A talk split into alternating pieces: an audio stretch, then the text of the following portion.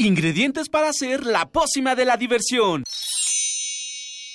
Ancas de rana intrépida. Ratones de laboratorio. Plumas de pollo creativo. Mm, medio litro de carcajadas. Y listo. Revolvemos todo y decimos... ¡Hocus Pocus!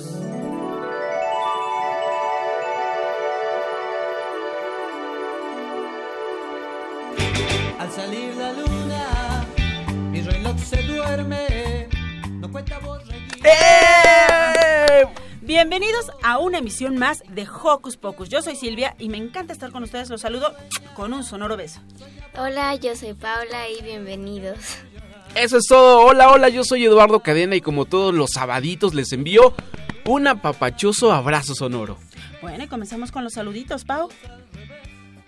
¿No? ¿A Sonia tampoco? Pues sí, a mi mamá y a mi papá y a mi hermana. Saludos para ellos. ¿Y qué creen? Bueno, el día de ayer en la noche tomé un taxi este, que venía del cine y estaba hablando con unas amigas acerca del programa y el chofer me dice, yo escucho Hocus Pocus, exactamente, y me pidió mandarle unos saluditos, así que muchos saludos eh, al operador se llama Antonino, no recuerdo bien su número de taxi, pero nos está escuchando y manda saludos a los niños, que siempre todos los sabaditos lo, lo, escucha. Y así que gracias por sintonizar Radio UNAM.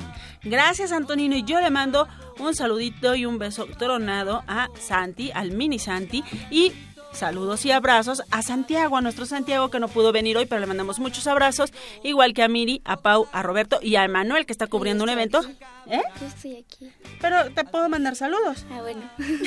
y también a Emanuel que está, eh, que está cubriendo un evento y ya la próxima semana nos platicará. Uh -huh. ¿Les parece? Sí.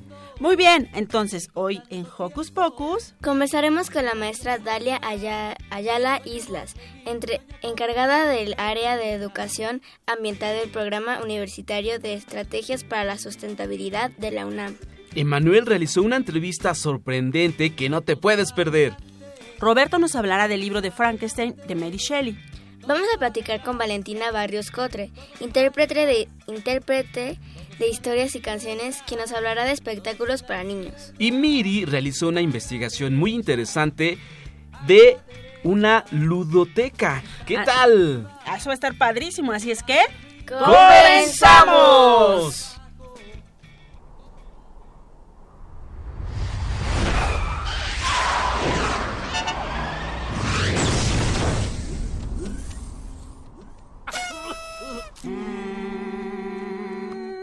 Feliz cumpleaños a ti en un solo Chico te vi y paré es un mono por les así ¡Cumpleaños! Mi querida niña, esto no es un cumpleaños. ¡Claro que no! Esta es la fiesta del no cumpleaños. And one, and two, and one, two, three, four. Happy birthday to you. ¡Eh, Pau! Platícanos por qué estamos escuchando las mañanitas. Porque Por- mañana Porque mañana es el cumpleaños. de Desiree Trinidad Ángeles. ¡Eh! Desire es una de nuestras radioescuchas que hoy nos acompaña. ¿Qué te parece, Desire? Gracias por venir a celebrar tu Hola. cumpleaños con nosotros. Pues gracias a ustedes porque creo que ese fue uno de los mejores regalos. ¡Ah! ¡Guau, qué padre! bonito! Pues Desiree se va a quedar a acompañarnos durante el programa y nosotros los invitamos a que no dejen de seguirnos en nuestras redes sociales. Exacto, en Facebook nos encuentran como Hocus Pocus Unam y no se olviden de darnos un like. También síguenos en Twitter como arroba hocus pocus-unam. Y para comenzar la mañana con toda la actitud, escucharemos... Veo en ti la luz, ah, tema, Tema musical, musical. de la película Enredados. Vamos a escucharla.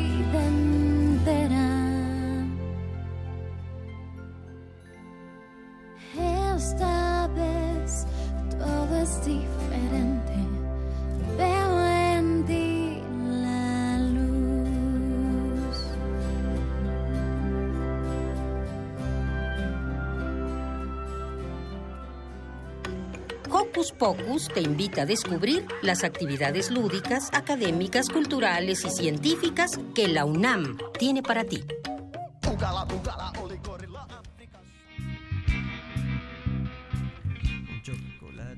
¿Sabías que los polinizadores son elementos para la vida?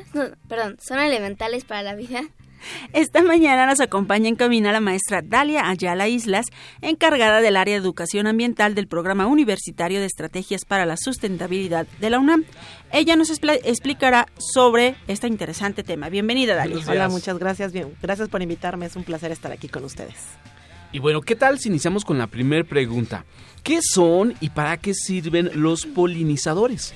Bueno, las plantas necesitan, o algunas plantas necesitan ayuda para generar frutos y flores, y esa ayuda viene de diversos organismos que se llaman polinizadores, que son los encargados de visitar las flores y mover el polen de una flor a otra para que tengamos más flores, frutos y cosas que comer. Hay muchos tipos de polinizadores, hay insectos como abejas, moscas, mariposas, escarabajos, pero también hay murciélagos y aves que son polinizadores. ¡Guau! ¿Cómo los identificamos?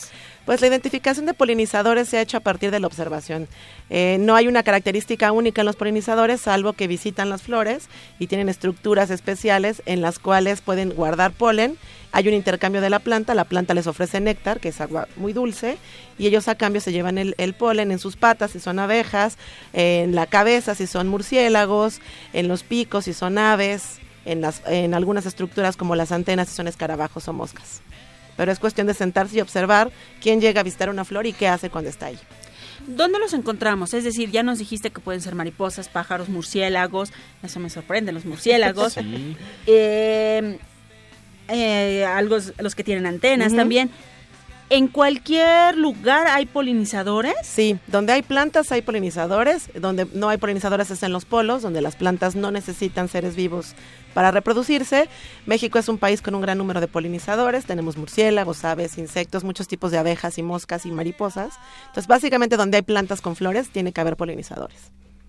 Plantas con flores únicamente. Sí. Ok, ¿cuál es la importancia de los polinizadores para la vida? Ah, bueno, varias cosas. Primero porque gracias a los polinizadores pueden existir plantas. Las plantas se reproducen y eso mantiene pues los procesos evolutivos que originaron la vida en el planeta y hacen que este planeta sea tan divertido y tan rico en seres vivos. Y para los seres humanos son importantes porque más del 80% de las plantas que comemos dependen de alguna medida de polinizadores. Las cactáceas, las tunas y esto dependen de murciélagos, sobre todo. Eh, las almendras, las naranjas dependen de insectos.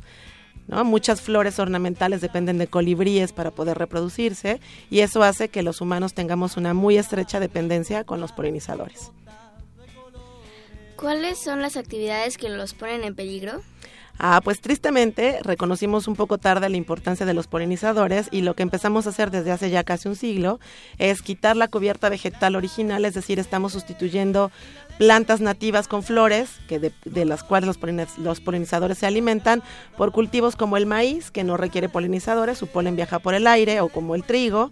Estamos quitando territorio de los polinizadores para poner casas o vacas o edificios o carreteras y además estamos lanzando grandes cantidades de sustancias químicas que conocemos como plaguicidas que le están dando muchos problemas de sobrevivencia a los polinizadores. Hace poco hubo una, un, rocío de un insecticida para eliminar mosquitos que transmiten zika y dengue y al usar esos insecticidas provocaron la muerte de miles y miles de abejas y entonces eso agrava lo que se conoce como la crisis de polinizadores, porque en todo el mundo están desapareciendo, sobre todo las abejas, los murciélagos, como la gente no sabe lo importantes que son, los maltrata y los lastima, y pues las aves también son, son frágiles a, a la destrucción de los hábitats. Ok, mi pregunta iba también un poquito a eso sobre las medidas que eh, eh, debemos tomar para su cuidado. Entonces, en este caso sería pues no maltratar ni no matar a los pequeños insectos que de repente están en nuestro jardín o de repente entran a nuestra casa y pues a mucha gente los insectos les da un poco de terror y ¡ay! empiezan a gritar y agarran un periódico o un libro y ¡zas! Sí, la primera cosa es reconocer que compartimos el espacio con otros seres vivos, que cada ser vivo es importante por sí mismo. Y otra cosa que podemos hacer es poner en nuestro jardín o en nuestras macetas o en nuestras ventanas plantas con flores, porque eso va a atraer a los polinizadores, les damos un espacio para vivir, les damos un espacio para que puedan interactuar con nosotros, los conocemos mejor, aprendemos de ellos y al final todos nos beneficiamos. Ah, ah, Oye, Dalia, pero por ejemplo, si hay alguna persona a la que no le gustan las flores, va a decir, yo para qué quiero polinizadores si ni siquiera me gustan las flores. ¿Qué podemos decirle?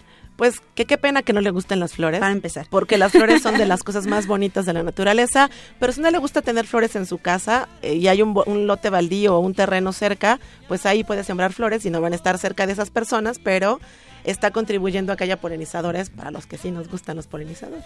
Eh, eh, en, mi ca- en mi casa pasó algo chistoso. A mi mamá le gustan mucho las, las plantas y las flores y de repente creció en el jardín un árbol de naranja. Y yo así de, "¿Y, pero ¿cómo? Ahora ya sé por qué nació ese árbol de naranja y de higo. Ah, pues los higos son polinizados por unas avispas chiquititas que las flores de los higos no se ven estar dentro del fruto. Entonces las avispas se meten al fruto, polinizan las flores y luego el fruto se hace morado si son higos. Entonces eso Sí. también es un polinizador bien interesante. De hecho, esta semana mi mamá eh, cortó el primer Ah. higo y, la, y una eh, lima. Que Ay, también no, no sé cómo nació por ahí. Con una semilla basta y polinizadores cerca para que haya frutos. Wow, qué padre, ahora Sí. sabemos. Pues yo sigo sorprendida con los murciélagos. A mí los murciélagos me dan mucho miedo. A mí también.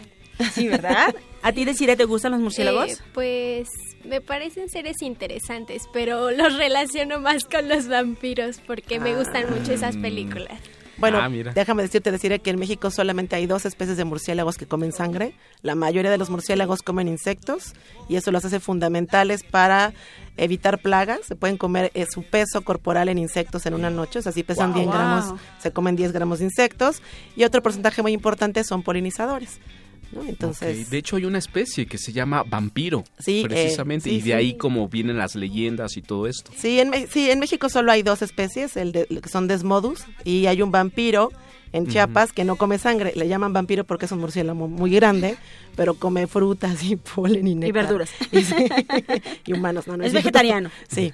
Pero qué bien, ¿no? Que, que ayudan a nuestro planeta a, a que haya más... eh, Pues más diversidad. Más diversidad. Justo exacto. a eso iba, porque como algunos, como Pau y como a mí, nos dan miedo, decir ya nos dijo que le gusta, hacer hincapié en la gente de que estos animalitos son bien importantes y que no los ataquemos cuando nos los encontremos, ¿no? Incluso nos ayudan a combatir mosquitos que transmiten muchas enfermedades. Un murciélago que come insectos, pues se alimenta entre otras cosas de mosquitos y eso nos genera mejores condiciones de bienestar y Ay, sí. contribuye a nuestra salud. Que se coman los mosquitos, por favor. Sí. Que de repente ellos son los que nos comen. y ellos sí nos chupan la sangre. Sí. Los mosquitos sí comen sangre todo el tiempo, los murciélagos no. Dalia, exactamente qué pueden hacer los niños que nos están escuchando. Por ejemplo, los niños que viven en el campo y los niños que viven en la ciudad, ¿qué podemos hacer para conservar a los polinizadores? Conocerlos, acercarse, perderles el miedo o el asco, tratar de conocerlos un poco más, leer sobre ellos, compartir lo que saben con sus colegas y compañeros, cuidar las plantas, eh, pedirle a sus papás que no usen insecticidas porque eso termina por dañarlos, sembrar flores siempre que puedan y eh, promover el consumo de alimentos locales porque seguramente esos vienen más relacionados con polinizadores. Pero creo que aprender, observar y darse la oportunidad de acercarse y ver qué maravillosos seres vivos son es un paso muy importante. Wow, pues está súper interesante. Yo no conocía todo esto de los polinizadores. Yo tampoco. Y bueno, la próxima vez que vea un murciélago prometo no. Muchas gracias. Sí, o una No abejita. ¿eh? Porque luego eh, hay muchas personas que ven abejas y empiezan a gritar. ¡Ay, hay una abeja! Y además, el Eduardo, piquete de no una me abeja, la cabeza, por favor. el piquete de una abeja no duele tanto. Sí duele. ¿Verdad Sí que duele. sí? Ah, bueno, que sí. a mí me picó una y no A mí me dolió. picó una en el labio. En, ver- en el labio. Híjole, creo que ahí sí duele. Yo pisé una. Qué feo. Sí, sí duele, pero Híjole. solo pican cuando se sienten amenazadas. Ok. Oye, Dalia, aquí la producción me está pidiendo que te pregunte por qué están desapareciendo las abejas. Por el uso de, por tres razones se considera. Por el uso de pesticidas a grandes escalas, o estamos rociando campos de cultivo para prevenir plagas con sustancias químicas que son tóxicas para otros seres vivos y eso está terminando con las abejas. El cambio climático también está transformando los ambientes en los que viven las abejas y estamos quitando muchísima vegetación de la que dependen para vivir. Entonces, esos tres factores juntos están causando que las abejas desaparezcan y está causando no solo perder biodiversidad, que es muy importante, sino que se colapsen sistemas económicos. Por ejemplo, en California está al borde de la desaparición el cultivo de almendras, porque las almendras necesitan abejas para que haya almendras. Ay, tan ricas Y cuando ya no hay abejas, pues no hay manera de que haya frutos y, y entonces haya almendras. Entonces sí, es, es por las actividades humanas que están desapareciendo y por eso es tan importante eh, revalorar la relación que tenemos con los polinizadores y aprender a quererlos, a respetarlos y a conocerlos. Wow. Sobre todo respetarlos. Así es. No podremos querer mucho a las abejas, Pau y yo, Yo sí. pero las vamos a respetar. Exacto. Me parece muy bien. Dalia, pues muchísimas gracias por haber venido a compartir todo esto con nosotros. Muchas gracias a ustedes, un privilegio. Y esperamos que vengas muy pronto a venir a contarnos sobre otros temas, Por porque se- sabemos que eres experta en muchos otros temas. Pues no tan experta, pero con mucho gusto vengo. Muchas gracias, Dalia. Y mientras Gracias a tanto, ustedes. La Ciudad de México está llena de magia y cultura. Y un gran ejemplo de los sonidos más emblemáticos son los organilleros. Para saber más del tema, Emanuel entrevistó, entrevistó a un organillero. ¿qué les parece si lo escuchamos? Va.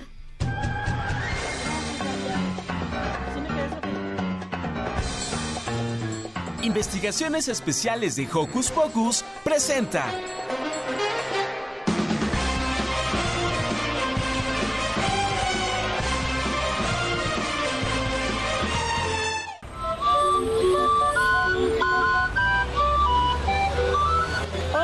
Yo soy Emanuel y me encuentro en el centro de la Ciudad de México, reporteando para ustedes. ¿Reconoces esta música? Al caminar por las calles de la capital, uno de los sonidos más conocidos y que adorna a nuestro país es el del organillo, instrumento nostálgico, el cual llegó a México en 1880 y fue traído por emigrantes alemanes. Buenos días, señor organillero. ¿Qué significa para usted este instrumento?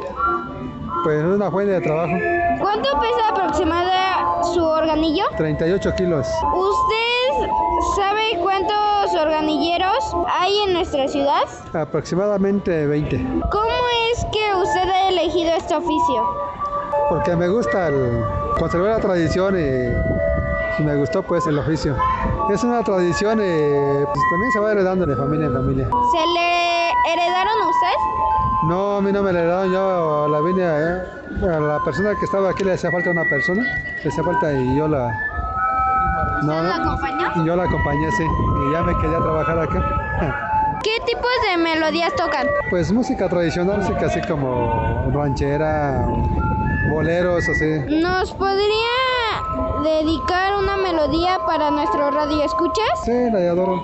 Gracias. El organillo es un instrumento portátil y son placas perforadas que pueden ser de papel o de metal, las cuales se enrollan en un rodillo y por medio de la manivela, que es la que gira, pasa el aire por los orificios generando el sonido. Es un instrumento popular, el cual ha sido fuente de inspiración de músicos. Además, su sonido es inconfundible, usado principalmente en circos, teatros y hoy seguimos teniendo la fortuna de seguirlos escuchando en las plazas públicas e incluyendo en semáforos de nuestra ciudad. Y por favor, cuando veas o escuches esa música, no se te olvide regalarle unas monedas para no perder esta tradición. Bye.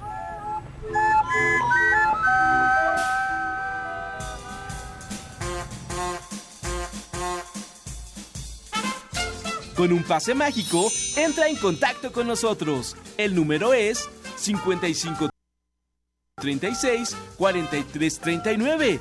Va de nuez. 55 36 43 39.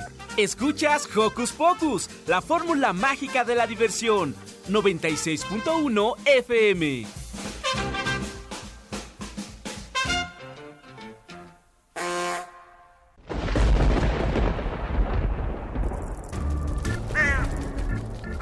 Chispas, radios y centellas. Estás en Hocus Pocus.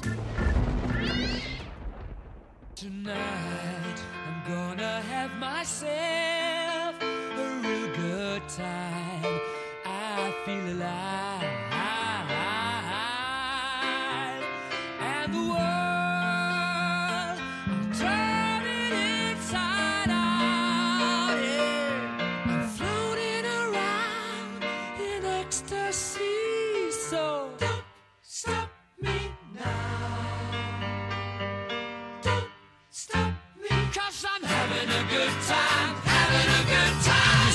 I leave.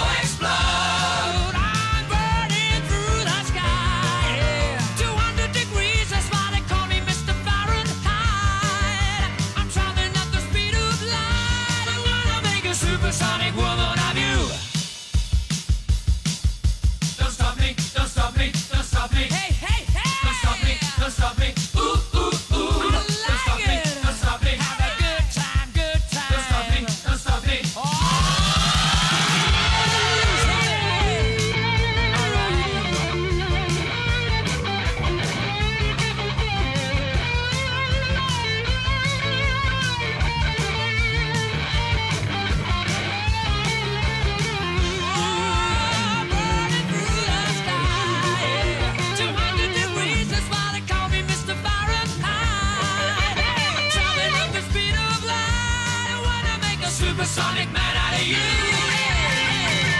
Stop me now. I'm having such a good time. I'm having a ball.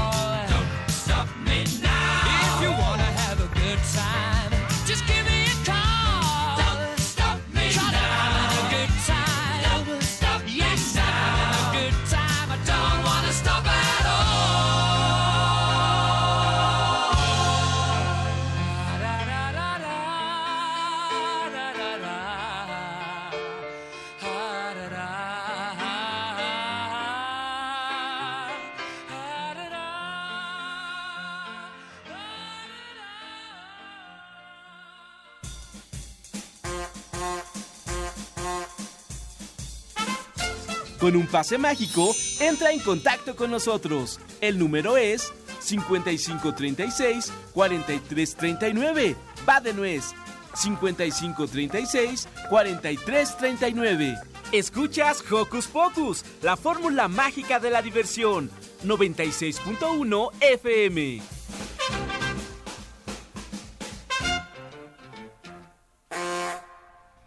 Acabamos de escuchar el tema Don't Stop Queen.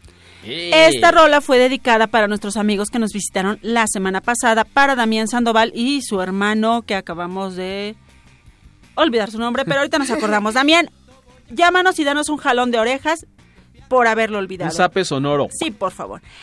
Queremos decirles que por cuestiones ajenas a la logística del desplazamiento previa por el equipo de los Leones de la Universidad Anáhuac Campus Cancún, para su llegada a la Ciudad de México y siguiendo el reglamento de la ONEFA para estos casos, se comunica que el encuentro de fútbol americano entre Pumas CU y Leones programado para las 12 horas del sábado 24 de septiembre de 2016 en el Estadio Olímpico Universitario de Ciudad Universitaria, será, será retrasado 45 minutos dando comienzo a las 12.45 del mediodía. Ya más adelante vienen nuestros amigos Eric e Isaí a platicarnos un poco del fútbol americano. Así es que para los que estén esperando la transmisión, solo tengan paciencia porque empezará 45 minutos más tarde. Bien. Paula Segundo de la Cruz nos habló de Gustavo Amadero.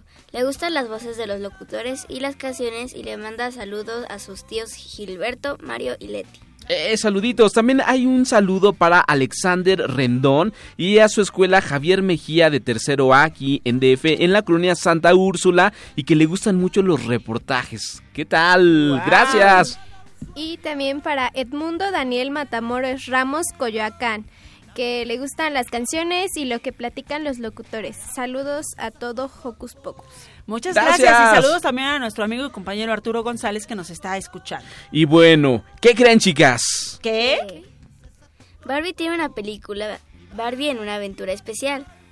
Cuéntanos. Bueno, en esta nueva historia, Barbie, junto con su inseparable mascota Popcorn. se- ¿Cómo? ¿Cómo se llama la mascota? Popcorn. A ¿Qué ver, tal, otra vez, eh? otra vez. Nombre de la mascota. Popcorn. Bien, y bueno, ellos se divierten viviendo aventuras en un hermoso y lejano planeta. Todo cambia un día cuando las brillantes estrellas de la galaxia comienzan a apagarse poco a poco, así que los invitamos a que se atrevan a descubrir si Barbie, con la ayuda de sus amigos, logra salvar las estrellas. ¿Y qué creen? ¿Qué? Tenemos un kit especial con chaleco espacial, que está bien padre, y una muñeca que Mattel tiene para alguien, alguna niña de Hocus Pocus. Y solamente tienen que responder una sencilla pregunta que es, ¿cómo se llama la inseparable mascota de Barbie en esta película? ¿Eh? ¿Qué tal? Es súper fácil. Muy bien, en lo que nos llaman nuestros amigos al teléfono. 55 36 43 39. ¿Qué les parece si nos vamos a escuchar la reseña que Roberto preparó sobre el libro de Frankenstein de Mary Shelley? Wow. Vamos a escucharla. ¿Qué hacer este fin de semana? Ver, escuchar, sentir, reír, disfrutar. ¿Qué hacer en tu tiempo libre? Aquí te recomendamos.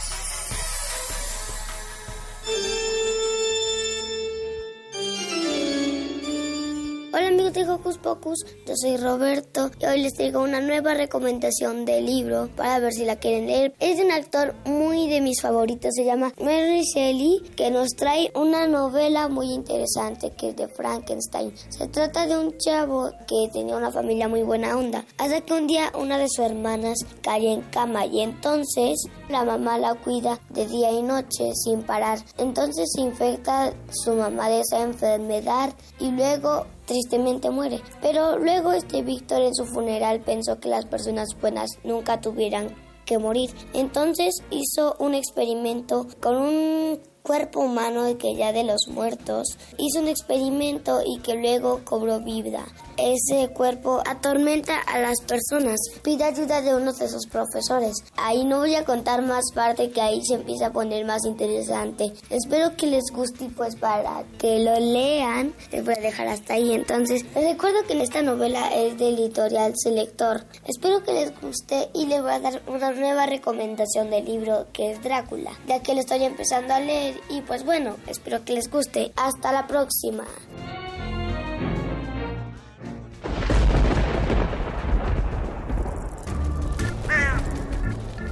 Chispas, rayos y centellas. Estás en Hocus Pocus.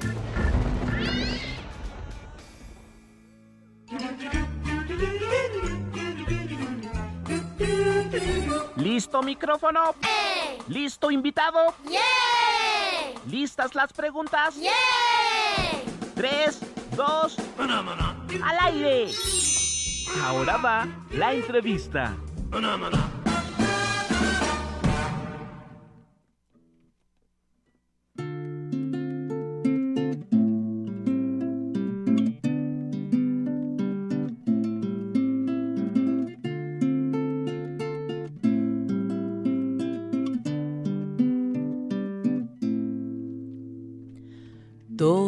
Todo mundo sabe que Roberto es un loco, colecciona puestas de sol y usa bufanda cuando hace calor. Roberto es un sapo, Roberto está loco, músico y poeta, de todo tiene un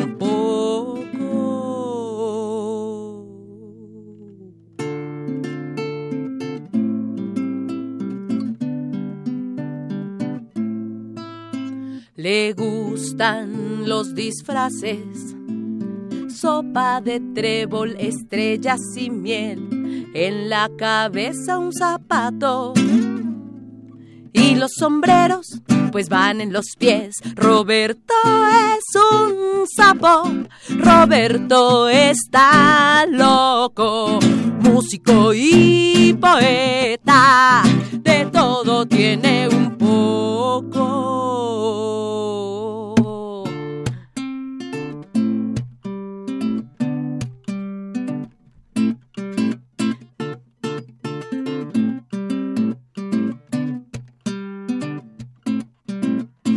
músico y poeta, de todo tiene un poco.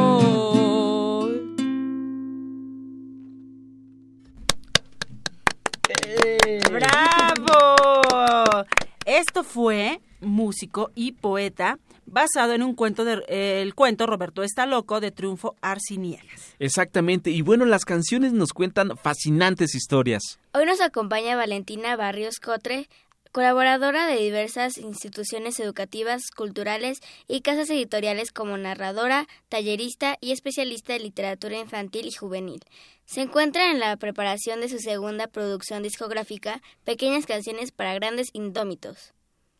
Justamente ella fue quien nos interpretó esta divertida rola de músico y poeta. En su labor escénica incorpora el lenguaje teatral mediante la narración y la música con la voz y la guitarra. Actualmente es acompañada de su banda Los Indómitos y presenta el concierto de cuentos 25 años a la orilla del viento, un espectáculo conmemorativo. Bienvenida Valentina. Hola, hola. Hola, muchísimas gracias por la invitación. Pues efectivamente estamos preparando el concierto de cuentos, el espectáculo que hace una conmemoración, una fiesta, porque se están cumpliendo 25 años ya de eh, la del inicio de una colección eh, literaria muy importante, una colección editorial que seguramente muchos de nuestros radioescuchas y, y este y aquí las chicas presentes le conocen, que es la colección A la orilla del viento. Entonces, bueno, pues eh, para para festejar, pues estamos preparando un super concierto que, que vamos a presentar. Ya todavía falta un poquitín, pero mientras ya vamos haciendo Nos alistamos. ruido. Estamos en eso, sí. Yeah. ¿Cómo comenzaste a hacer espectáculos para niños? Pues comencé de niña trabajando en teatro, eh, haciendo teatro independiente, una obra eh, de un autor llamado Lu- Luis Eduardo Reyes, que se llamaba El robo de los juguetes. Bueno, yo ahí empecé como actriz, involucrándome, y después, eh, ya más grande, como este, pues ya una jovencita de 17, 18, comencé a trabajar con chavos eh, directamente en el aula como maestra, como la, la maestra de grupo, y daba teatro, y daba eh, música, eh, la, la, digamos, diferentes disciplinas artísticas con la metodología de educación a través del arte, donde yo aprendí a trabajar con, con chamacas y chamacos. y a partir de allí, pues era, este, además de dar clase, pues dar dar este espectáculo día a día, clase con clase, ¿no? Había que preparar cuentos, porque todo el trabajo allí pues se hace a partir de, de la literatura principalmente o de algún estímulo de una obra artística. Entonces, bueno, partiendo de la literatura, comencé a narrar. Eh, me empezaron a invitar mis alumnitos a sus cumpleaños y dije, pues ahora me convertiré en cuentacuentos. Luego tomé talleres este, y ya me fui haciendo poquito a poquito en el camino como narradora, eh, ya con bases de, de teatro, pues. Y eh, la, el lenguaje musical lo fui incorporando poco a poco también, porque siempre desde muy chiquita me gustó cantar. Y eh, pues para acompañarme comencé a tocar la guitarra, eh, a tocar canciones y a irle dando forma. Entonces un día me encontré con que tenía un montón de, de historias, yo le llamo mi herencia en vida, porque eh, pues mi, mi mamá, mi papá tenían canciones que, que hechas para niños y que que yo empecé a retomar, a recuperar, y también había por ahí una obra de teatro que, trabajó Elia Crot, que es mi mamá, con, en una escuela que se llamaba Doctor Ignacio Chávez, que estaba allá en Coyoacán. En el taller de las tardes tenían un taller de teatro. Entonces montaron una obra llamada Cierto Día de Muertos. Y esa obra, pues eh, yo la retomo y le hice una adaptación, una adaptación que con los años pues se ha ido tornando pues cada vez más diferente y, y, más compleja y todo. Y bueno, ese ya es un espectáculo no solamente para niños, también es un espectáculo muy familiar y es solamente de temporada. Cierto Día de Muertos que está en puerta. Y una vez aquí lo presenté feliz, muy Wow. feliz en Radio UNAM. Ok. Y bueno, ¿qué les parece si nos vamos con una cancioncita? ¿Les ¿Les gusta la late? ¿Sale. Valentina? Sale. Okidoki. Sí, claro. yo ahorita queremos Ah, no música. Sale, pues esta es una canción eh, que habla acerca de una niña que de pronto un día se dio cuenta que todas las veces, todas las veces que abrían un libro, ella tenía que ponerse a trabajar. Y es que cada vez que empiezas una historia, la historia vuelve a suceder. Y esta niña, pues tenía que enfrentarse todas las veces que se, abre, que se abriera el libro a lo mismo. Ponerse un chalequito, o más bien una capita de color rojo, olvidarse de cómo se llamaba, acostumbrarse a que todo el mundo le llamara caperucita roja, y salirse a enfrentar al camino corto o al camino largo y tomar decisiones y por donde se fuera siempre se encontraba al lobo, al lobo feroz. Entonces ella quiso quitarse el miedo. Un día se cansó de tener miedo y decidió que ni lobos ni aullidos la espantarían.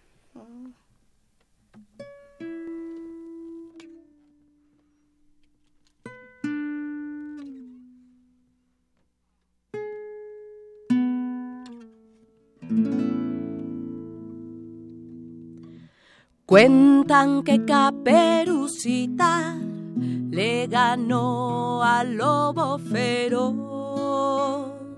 cuando supo que los miedos se ahuyentaban con su voz.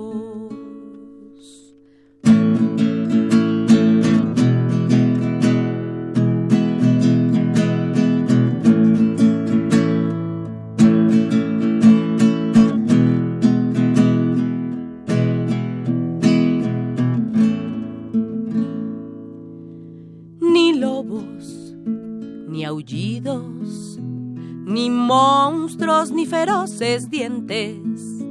Los miedos se esfuman ante las voces valientes. Cuentan que Caperucita le ganó al lobo feroz cuando supo que los miedos se ahuyentaban con su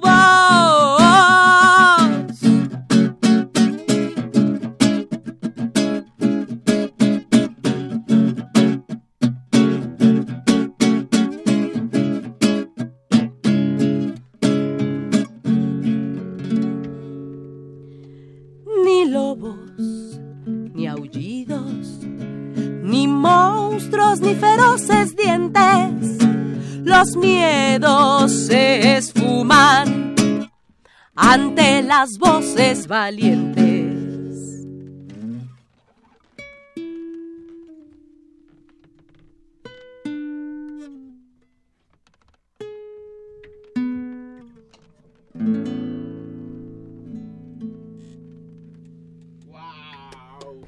Pues qué fusión tan maravillosa haces. Muchas gracias. De, Sí. de un cuento, de, de, de una de, de algo literatura, Clásico, ¿no? pues clásico, Literatura haces un tema musical. Y diferente a lo que pues leemos, ¿no? Igual y Caperucita siempre quiso ya no tener miedo y ahora tú le, está- le estás dando una voz con tu música. Pues es el, el chiste, es como, eh, yo le llamo a esto, eh, son paráfrasis musicales, o sea, es la reinterpretación de una expresión literaria, o sea, se cuenta una historia, entonces esta es la versión eh, musicalizada de esos cuentos. ¿Y cómo se llama Valentina? Esta canción se llamó Ni lobos ni aullidos. Me gustó. Muy bien, antes de continuar con Valentina, quiero presentar a dos personitas más que ahorita acaban de llegar a nuestra cabina. La primera personita se llama Silvio. Y saluda, hola. Hola Silvio. Bueno, Silvio es el pequeño hijito de Valentina que está aquí emocionado viendo cómo canta su mamá. Le dice, hola. y por allá tenemos a... Andrea, acércate al micrófono, Andy. Hola, soy Andrea y les quiero decir que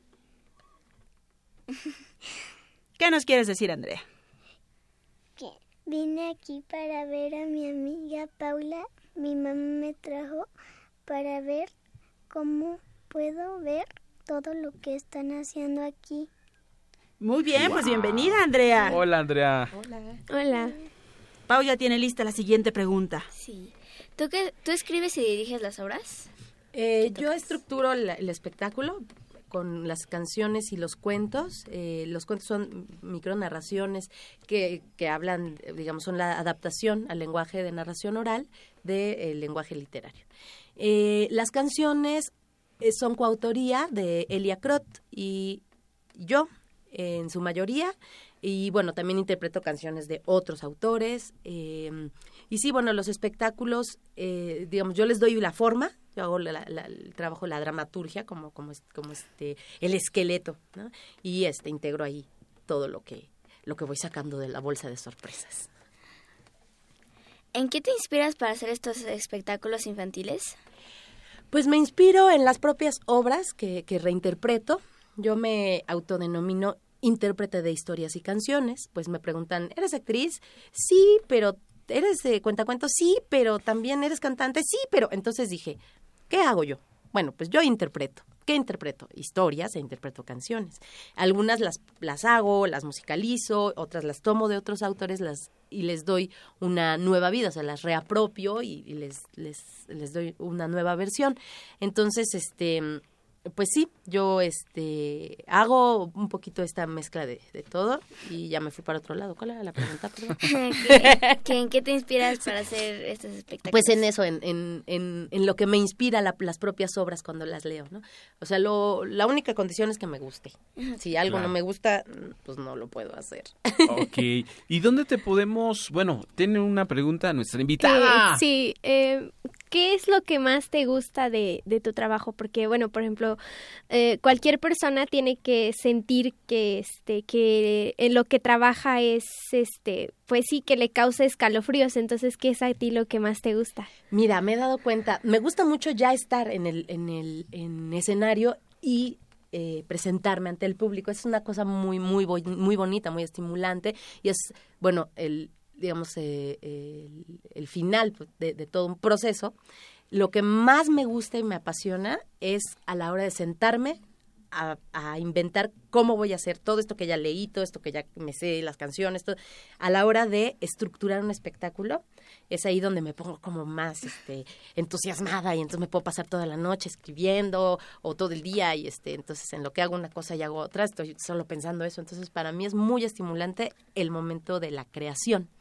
Ese es uno de mis momentos favoritos porque la hora de la presentación también es muy padre. Ey, eres una excelente artista. Muchas gracias. Yo tengo una pregunta. ¿Dónde te podemos escuchar? ¿Dónde te podemos ver? Cuéntanos. ¿Cómo Pues, te seguimos? Ahorita, eh, bueno, en Facebook, obviamente ahí nos, nos podemos encontrar. Facebook es Valentina Barrios, así me encuentran. Incluso ahí pongo mi, en mi perfil pongo mi cara para que no haya confusión. Eh, luego, bueno, está la página valentinabarrios.com. Ahí pueden encontrar un poquito de información acerca de mi trabajo, fotografías de archivo. Este, próximamente estaremos subiendo fechas porque ahorita se están concretando presentaciones. Entonces, ya en esta semana estaremos subiendo las fechas de festivales y ferias que, que están en puerta.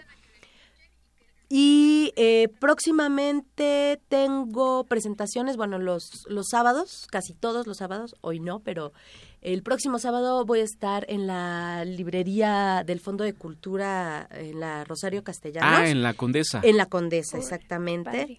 Eh, no, espérenme, les estoy diciendo puras mentiras. No, sí es cierto. Este, bueno, en- eh, pueden checar la programación del Fondo de Cultura Económica y allí todos los narradores este, estamos anunciados. Fechas, entonces, horarios y cómo fechas, llegar. horarios y cómo llegar, sí. Perfecto. Entonces, eh, bueno, allí estoy lo- los sábados a las 12 del día, es entrada libre estos eventos, siempre cambia el cuento, entonces siempre habrá sorpresas porque vamos promocionando diferentes cuentos y por supuesto dentro de estos diferentes cuentos hay mucho público que nos sigue a los diferentes narradores y tienen sus favoritos, entonces llegan y piden, oye, cuenta otra vez este y el otro y así, ¿no? Entonces ahí nos vemos y también en un espacio que ahorita no tengo programación, pero ahí nos podemos encontrar, ahí me presento regularmente, que se llama Salgari. Salgari es una cafetería, librería con foro que está en la colonia Santo Domingo. Si nos quieren buscar, se llama en Facebook Salgari Librería.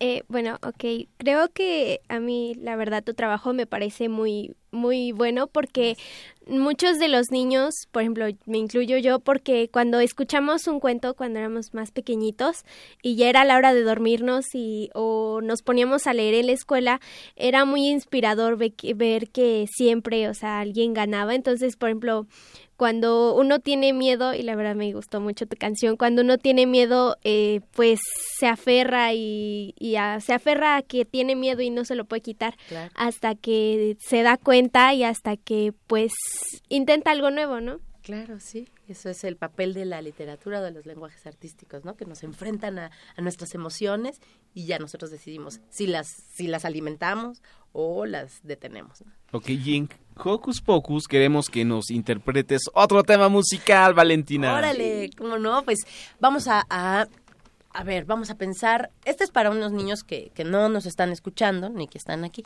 es para los niños que hacen muchas travesuras. Sí, de Son aquí no hay, aquí no hay. Cierta especie extraña, que justamente hay un autor eh, llamado Maurice Sendak, eh, que tiene este libro famosísimo que se llama Donde viven los monstruos y es un niño que se Mm. tiene que enfrentar pues al problema primero de, de, pues, de que tiene que hacer caso a lo que le piden que no te- no debería ser este eh, relajo y travesuras. También su mamá se enfrenta a la idea de que su hijo es travieso. Y bueno esta es la historia de todos los días de muchas personas que están por allí. Y es la historia de Max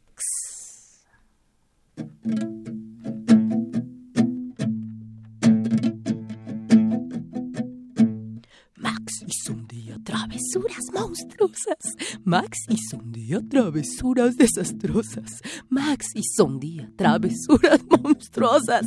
Max hizo un día travesuras desastrosas. Max, tú eres un chiquillo monstruoso, Max. Tú eres un chamaco desastroso. Te vas a la cama, te vas sin cenar. Y no me repliques porque yo soy tu mamá.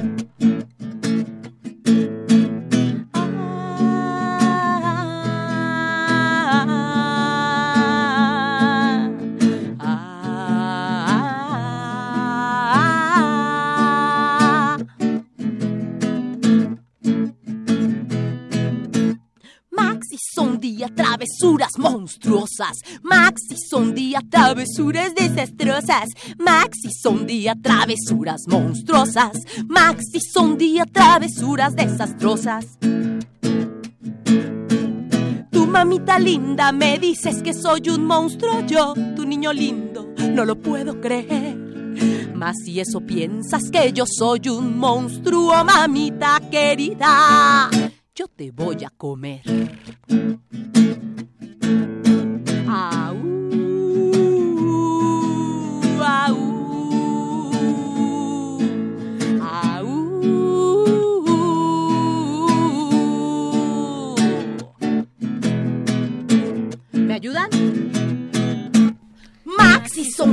Travesuras monstruosas. Max hizo día travesuras desastrosas. Max hizo día travesuras monstruosas. Max hizo día travesuras desastrosas. Todos. Max hizo día travesuras monstruosas. Max hizo día travesuras desastrosas. Max hizo día travesuras monstruosas. Max hizo día travesuras desastrosas.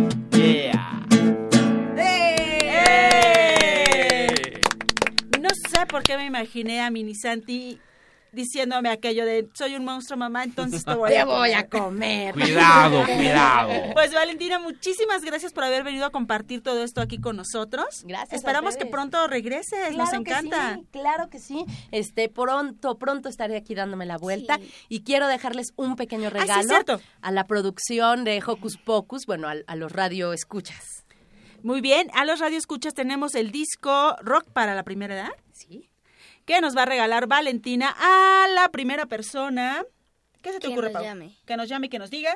Mm, su can- una canción que cantó.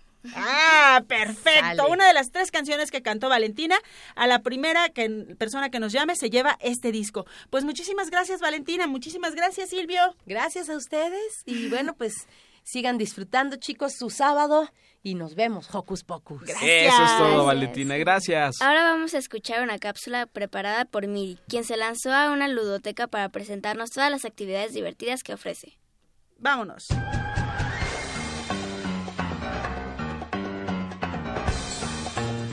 Investigaciones Especiales de Hocus Pocus presenta.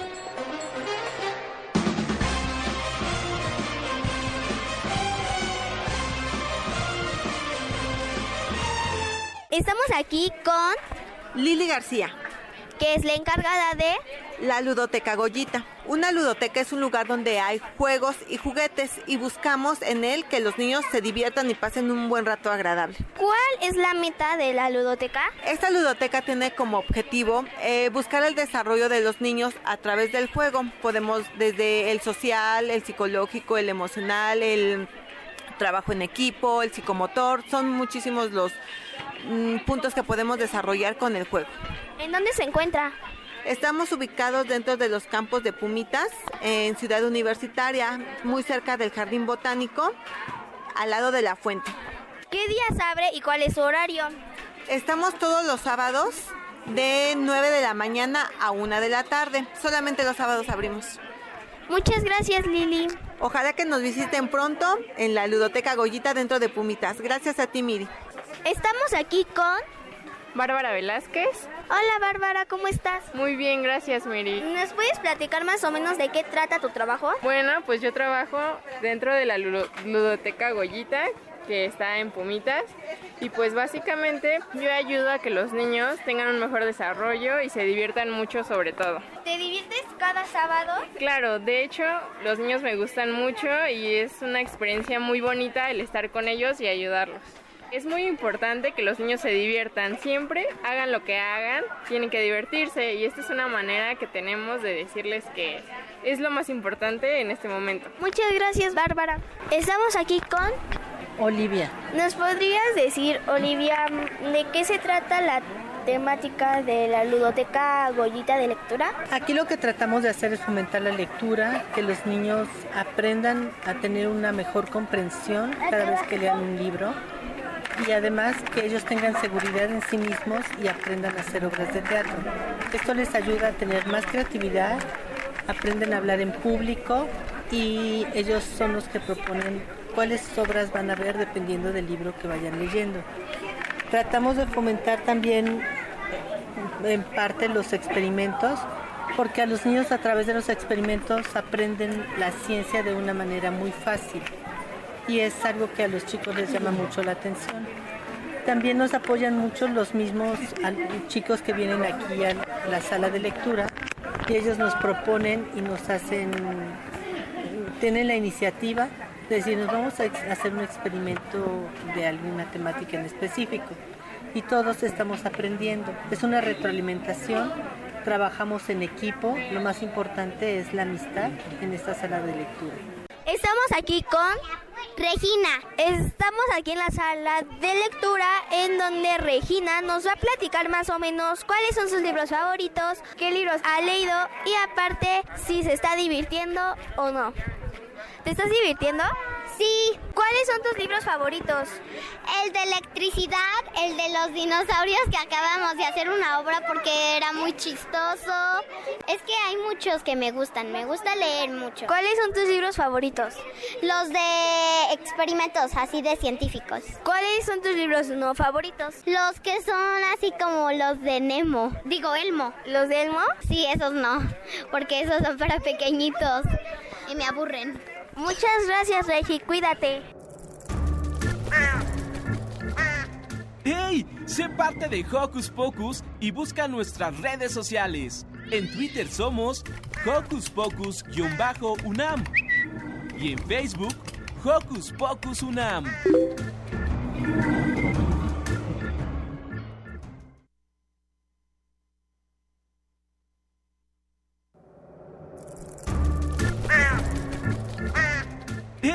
Sé parte de Hocus Pocus y busca nuestras redes sociales. En Twitter somos Hocus Pocus-UNAM y en Facebook Hocus Pocus UNAM.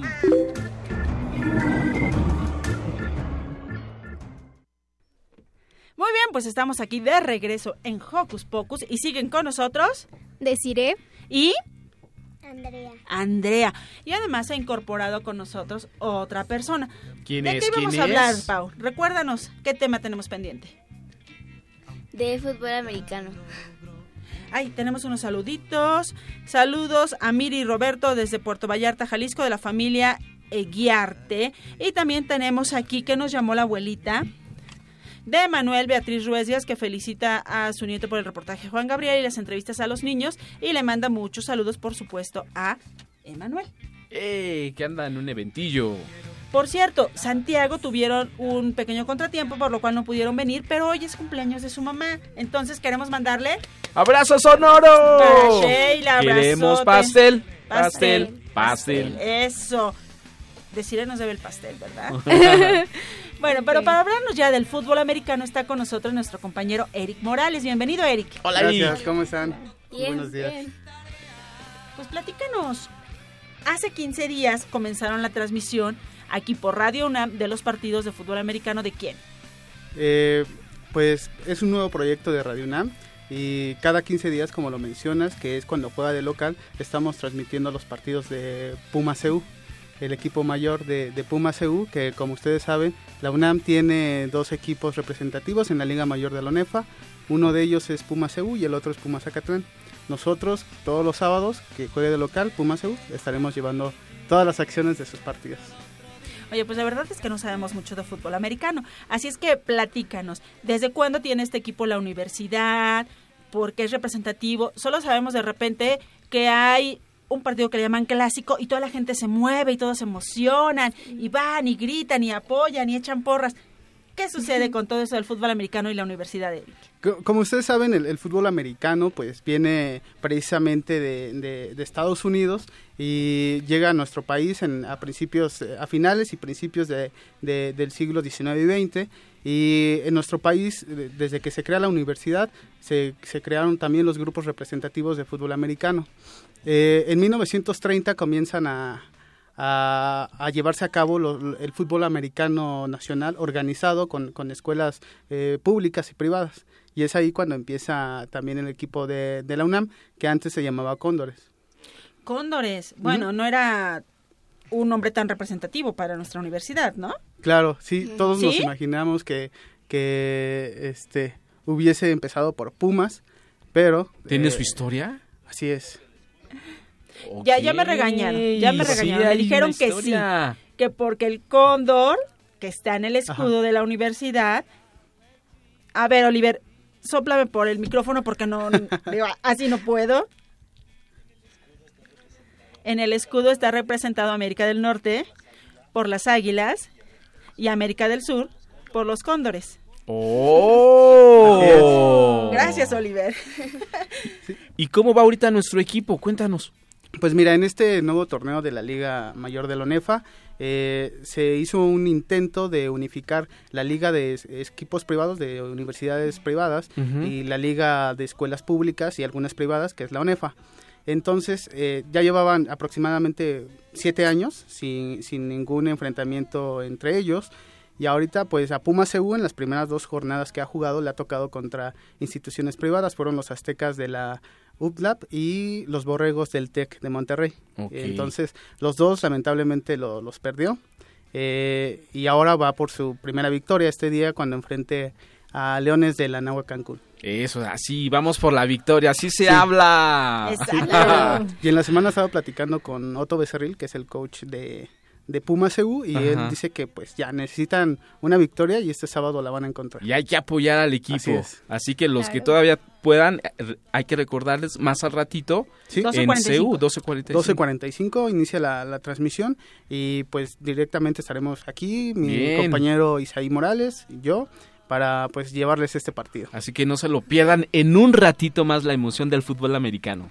Efectivamente, cada 15 días en el horario habitual del partido de americano, Sí. que esté desde Ciudad Universitaria, Eric Morales e Isaí Morales van a estar transmitiendo el fútbol americano. Si ustedes quieren conocer esta experiencia, irse al estadio o si no pueden, sintonizar el 96.1 de FM, donde van a transmitir este, estos partidos. Así es, lo- los invitamos. eh, la verdad es que es un deporte muy bonito, el fútbol americano, donde se requiere mucha disciplina y verlo Claro. jugar a- al máximo nivel es un, todo un espectáculo. Yo creo que es emocionante estar en, en un partido, estar en las gradas, eh, escuchar los, los gritos, la emoción de la gente que apoya a su equipo. Yo creo que nos debemos de lanzar algún día, ¿no? Sí, la, todo Hocus Pocus. Claro que sí, sería padrísimo, ¿no, Eric? Claro, claro, transmitir desde el estadio de Guau, Ciudad Universitaria, pues genial. es un inmueble histórico, ¿no? Para, Claro. para nuestro deporte.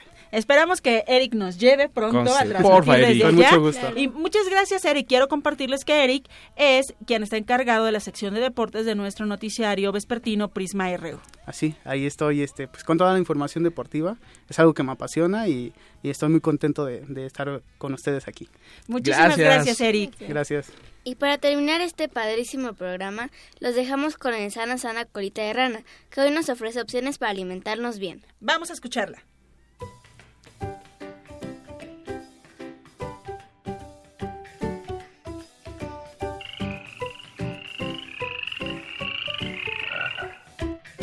Muchísimas gracias chicos. Eh, Hoy en Sana Sana tenemos al doctor Carlos Jaramillo, él es médico pediatra del Hospital Infantil de México y justamente nos va a hablar el día de hoy sobre la alimentación. ¿Qué debemos de comer todos los niños que nos están escuchando en Hocus Pocus, doctor? Bueno, como niños, lo más importante es hacernos cargo de nuestra propia alimentación. Ya mamá y papá nos han enseñado lo que está bien comer y lo que está mal comer. Entonces, cuando nosotros estamos en la escuela, debemos de escoger los alimentos que nos convengan más para estar sanos, como son pues alimentos con frutas, con verduras y no alimentos chatarra. Que bueno, muchas veces ya sabemos que cuando comemos muchos alimentos con comida chatarra, nos enfermamos, nos duele la pancita, nos da diarrea y no queremos ir a la escuela. Que bueno, ojalá no pudiéramos ir a la escuela siempre, ¿verdad? Pero lo más importante es hacerle caso a mamá, comernos nuestro lunch que nos preparó con mucho amor y asegurarnos de comer la menos cantidad de comida chatarra posible. Y siempre tratando de hacer enojar poco a mamá, a la hora de la comida tratar de terminarnos el plato completo y pues hacer saber lo que no nos gusta, pero siempre y cuando haciéndole saber a mamá que lo que nos gusta más es la comida que hace ella. ¿Cuál sería un desayuno o un lunch eh, adecuado? Lo más importante es todos los días desayunar. A la media hora de que nos despertamos tenemos que desayunar todos los días, que tiene que contener una porción de proteína, una porción de cereal y una porción de frutas o verduras.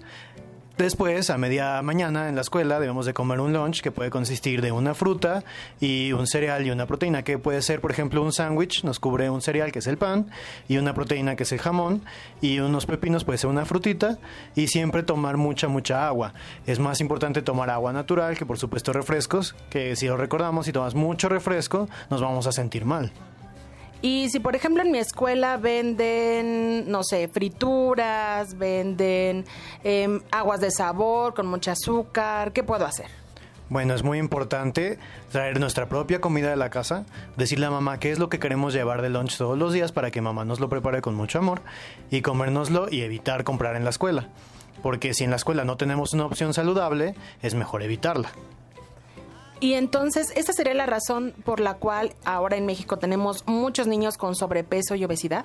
Sí, por supuesto. La alimentación y el ejercicio son la base para evitar la obesidad y el sobrepeso. Si nosotros queremos estar sanos, debemos de ser personas delgadas, que hacen ejercicio. Todos los días, de lunes a domingo, tenemos que hacer por lo menos 30 minutos de ejercicio, que es lo mismo que dura una caricatura. Entonces, si podemos ver dos caricaturas, podemos hacer una media hora de ejercicio todos los días.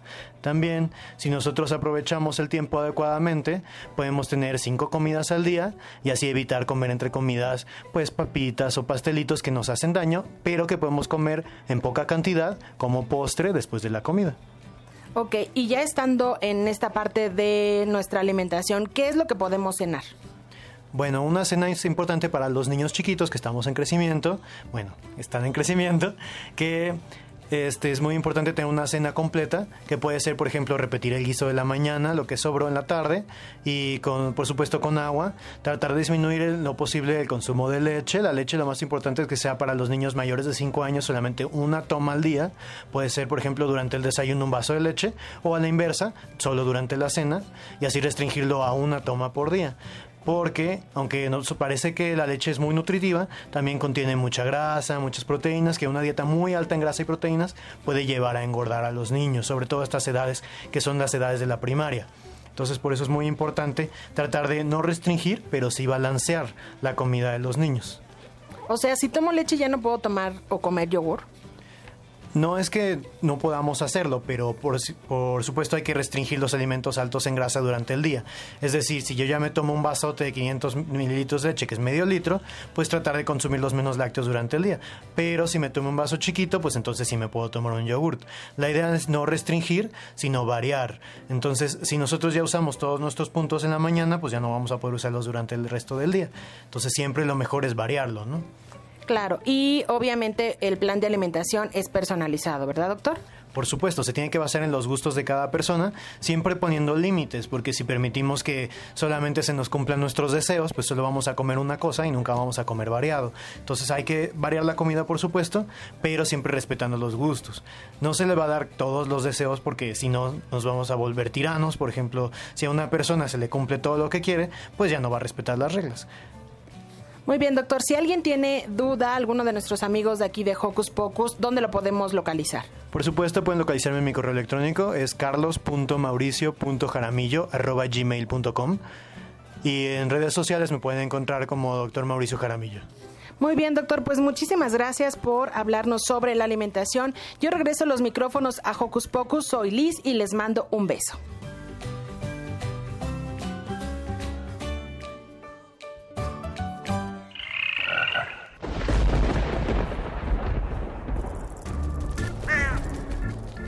Chispas, radios y centellas. Estás en Hocus Pocus.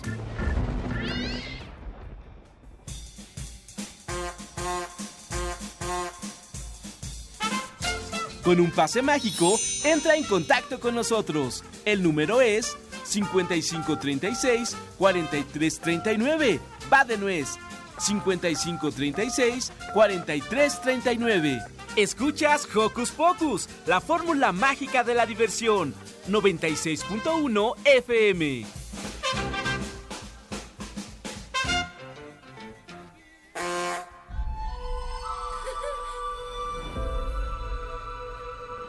Mi nombre es Cubo. Básicamente cuido a mi madre.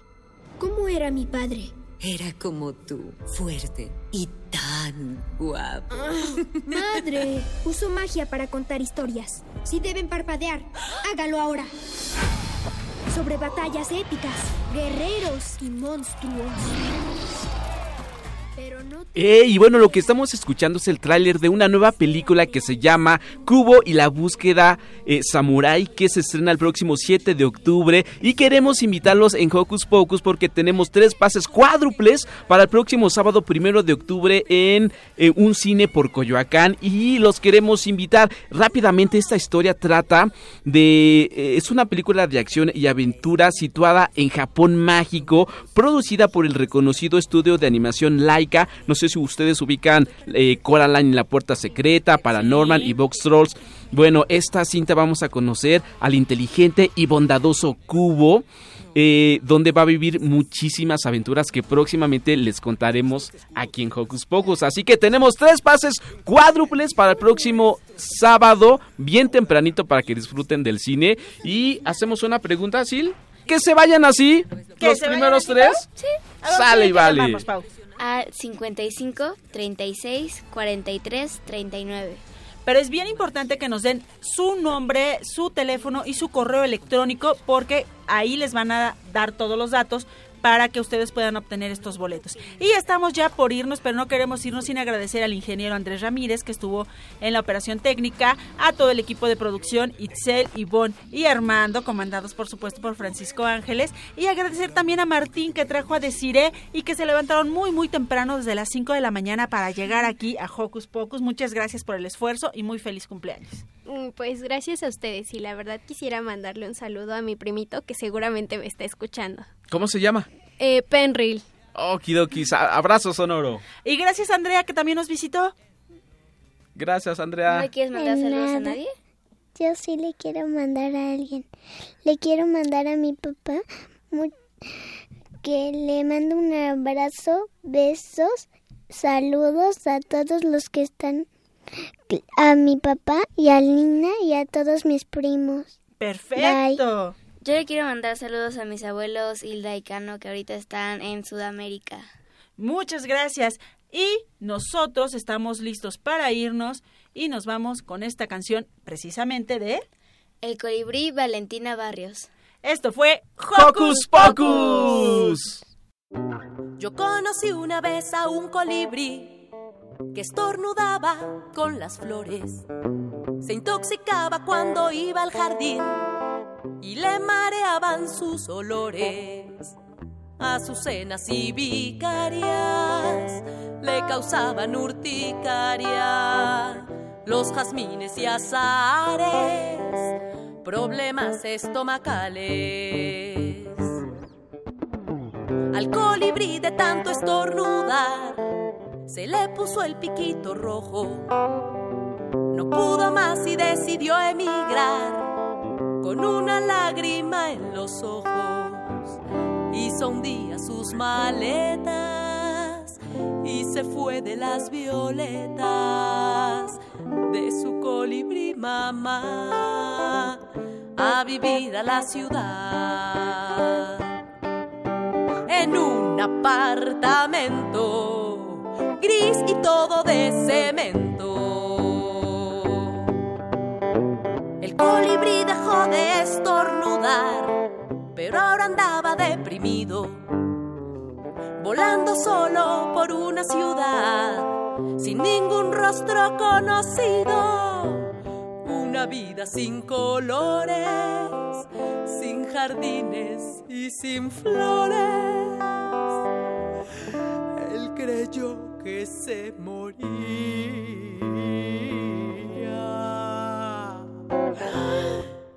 Cuando entró a una librería, el colibrí de pronto imaginó que eran los libros como flores de muchos pétalos y se asomó a un mundo lleno de colores y voló hacia el horizonte por praderas y por montes y las flores al pasar no lo hacían estornudar. Y tanto pudo ver que quiso y aprendió a leer.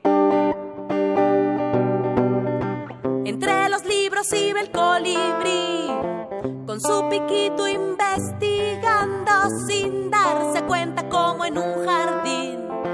Los textos fue polinizando cruzó la geografía con la trigonometría. Luego la filosofía la llenó de poesía. Nacieron libros con una visión distinta del conocimiento.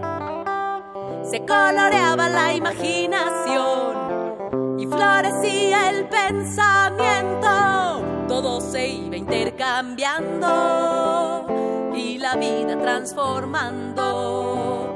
Y la gente que leía poco a poco comprendía. Y el mundo fue feliz y todo por un colibrí.